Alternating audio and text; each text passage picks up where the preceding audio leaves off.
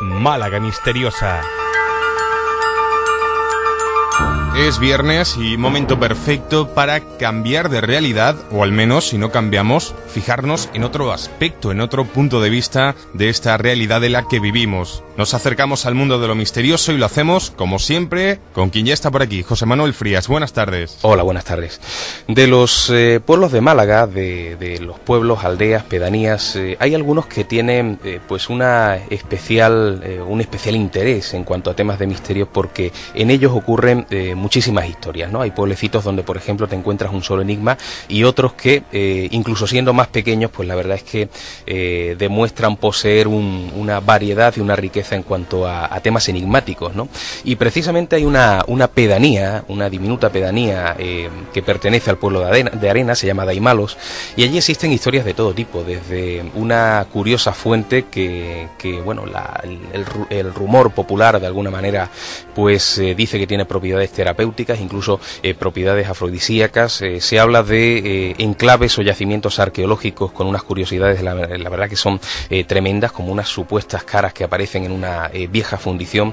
Y lo más importante de esta pedanía de Daimalos es, de alguna manera, ese, esa zona conocida como el Rincón de las Ánimas o Rincón de la Hechicera. Pero no quiero que sea mi voz la que de alguna manera comparta estas historias con nuestros oyentes, sino que sea de la mano del antropólogo Eduardo Arboleda, eh, pues eh, esa manera de conocer un poquito más sobre las historias curiosas de este pueblecito o esta pedanía de la comarca de la Sarquía. Lo escuchamos. Málaga misteriosa. Hay una historia muy curiosa que además ha servido un poco de, colofón de una obra que recientemente publicaba eh, eh, aquí en Málaga, ¿no? Las cuatro columnas que trata sobre ese famoso caso de los iluminados de Tolox.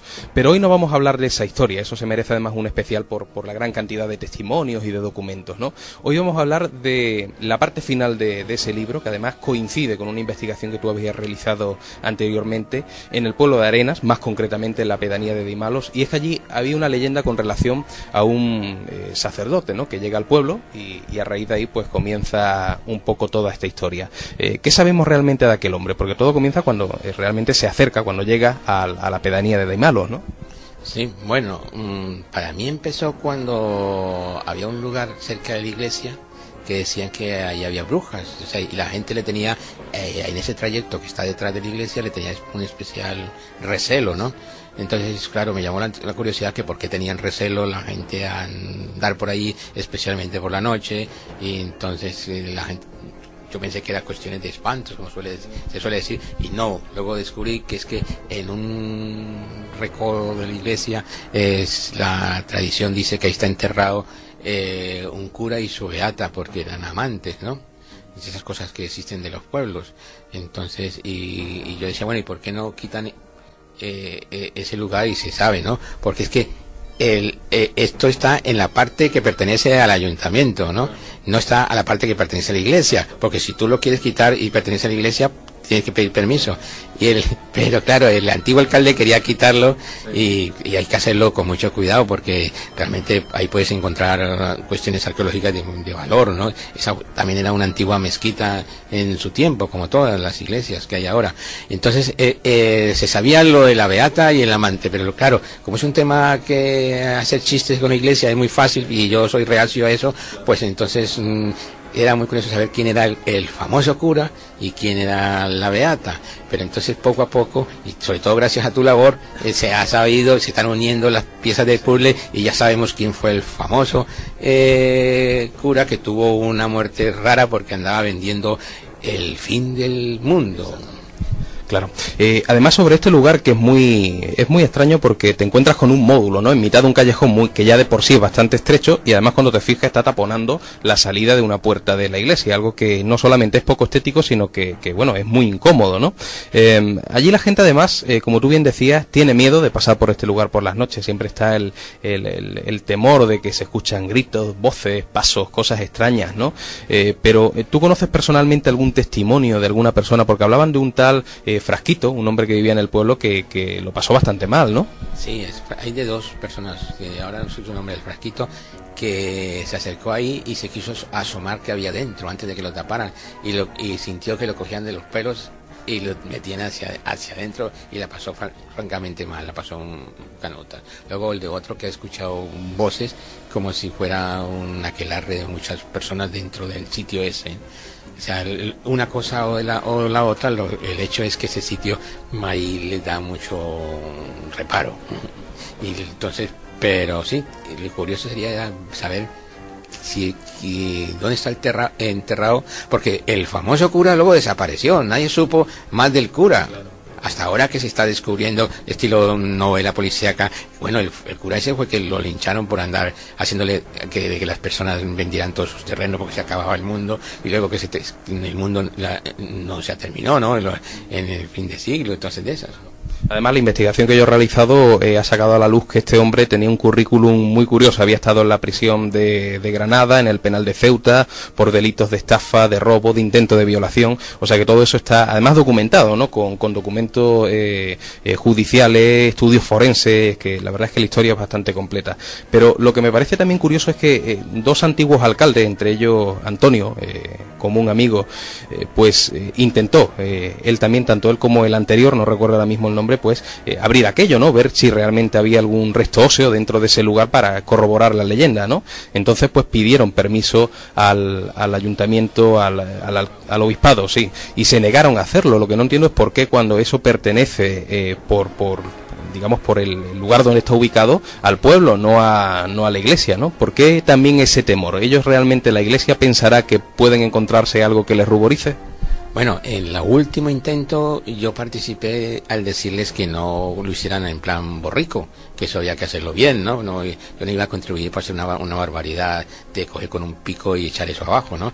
Eso hay que hacerlo eh, con un arqueólogo para examinar las tierras que están ahí en, que están dentro del interior y en la época hacer un hacerlo bien, un, algo que sea con, con base científica, ¿no? Porque si encontramos alguna osamenta, saber si es una osamenta humana y no animal, cosas de esas. Porque en principio, claro, el ser muy voluntarioso, pues lo único que conlleva a que sea causar destrozos. Entonces yo le dije al alcalde, amigo Antonio Bretel, que se esperase y a que corrieran mejores aires pero no, él, eso eh, eh, eh, si hubiese sido por él ya lo hubiese quitado, porque eso era un alcalde rojo y, una y la iglesia, ¿no? Eso un, siempre pero él, lo pensaba quitar, pero no se puede así llegar entre mandar a dos peones y, y pegar con pico y pala, no, porque hay que tener respeto ante las cosas que son un legado. Antes de abandonar el, pueblo de Daimalos, que ya en un futuro pues tocaremos este asunto eh, con más detalle en un especial, hablando de Tolos, contaremos contigo también, pero me gustaría eh, que nos comentara brevemente otro asunto curioso del pueblo que también eh, lo has estudiado y que has ido a llamarlo como las caras de Daimalos, ¿no? Algo que está muy cerca del casco urbano, pero que tampoco ha tenido una respuesta, ni siquiera una investigación oficial, ¿no? Por parte de, de la ciencia o de la arqueología, ¿no? Y quizá podríamos encontrarnos con más de una sorpresa en este sitio, ¿no? Bueno, a veces conviene que no exista mucha difusión, porque la difusión puede ser perjudicial para el propio, el pues, propio lugar. Resulta que la, que la población en sí estaba situada en otro sitio hasta que hubo un famoso temblor que destruyó parte de la comarca de la Sarquía, que vino el rey a visitar ¿no? a la comarca, por eso el balcón de Europa pertenece a aquella época, cuando vine por aquí. Eh, entonces, eh, eh, estas son unas caras que están en el antiguo cementerio que pertenecía cuando estaba, porque Daimalos era, la, era más importante que Arenas, porque Daimalos eran donde estaban los jueces de aquella época. Estamos hablando de la época árabe, ¿no? Entonces, y el castillo de Ventomín estaba con los Daimalos, y de Daimalos salieron personajes a la, en la corte de Granada era muy importante. Pues, pero eso estaba en otro sitio. Entonces, en ese cementerio es donde aparecen las caras eh, en, piedra, que hay que verlas con mucho cuidado, porque claro, así a simple vista no se observan, pero si tú tomas una foto y luego ya es cuando salen las caras, porque claro, hay hierba y hay resto, pero se puede limpiar y se conservan muy bien. Están en la parte antigua de donde existió Daimalos, el Daimalos original. Además, para eh, ver mejor la fotografía, he comprobado que al hacerle el negativo, ¿no? Eh, al ponerla en negativo se ve mejor por el contraste, ¿no? Pero, eh, ¿tenemos alguna teoría de qué son realmente? ¿Son caras? ¿Podría ser una antigua fundición, no sé, de escudos o de alguna otra cosa parecida o no? Bueno, resulta que en la antigüedad ahí hubo una fundición, ¿no? Entonces, pero que son sitios que se han empleados y reempleados en muchas cosas. Entonces había una fundición pero en, el hecho es que las caras están allí, ya sea de fundición o de antiguo cementerio. El cementerio yo creo que está un poco más a, un lado, porque eso, estas caras están sobre mm, roca, entonces no pueden ser cementerio. Pero la fundición sí se, ve porque hay unos canalillos para el sistema de fundición antiguo. ¿no? También ten en cuenta que la fundición pertenecía a un poblado anterior al árabe, no era del poblado árabe. Porque como esto ha sido poblado y repoblado de toda la vida, entonces son muchas culturas las que están una encima de otras. Por eso hay que tener mucho cuidado con las excavaciones arqueológicas, no vamos destruyendo simplemente por ponernos medallas y buscar lo más importante, lo de la foto, y no destruir lo, lo que luego ya no se puede recuperar pues ahí queda ese, ese misterio, ese enigma que espero que en un eh, futuro pues pueda ser eh, sacado a la luz, pero ya con un estudio mucho más amplio eh, que implique también la arqueología y, todos los, preceptos de la ciencia. ¿no? Muchas gracias, Eduardo, por habernos acompañado una vez más en estos misterios de la sarquía y bueno, ya coincidiremos una próxima semana. Muchas gracias. Venga, gracias a ti. Málaga misteriosa.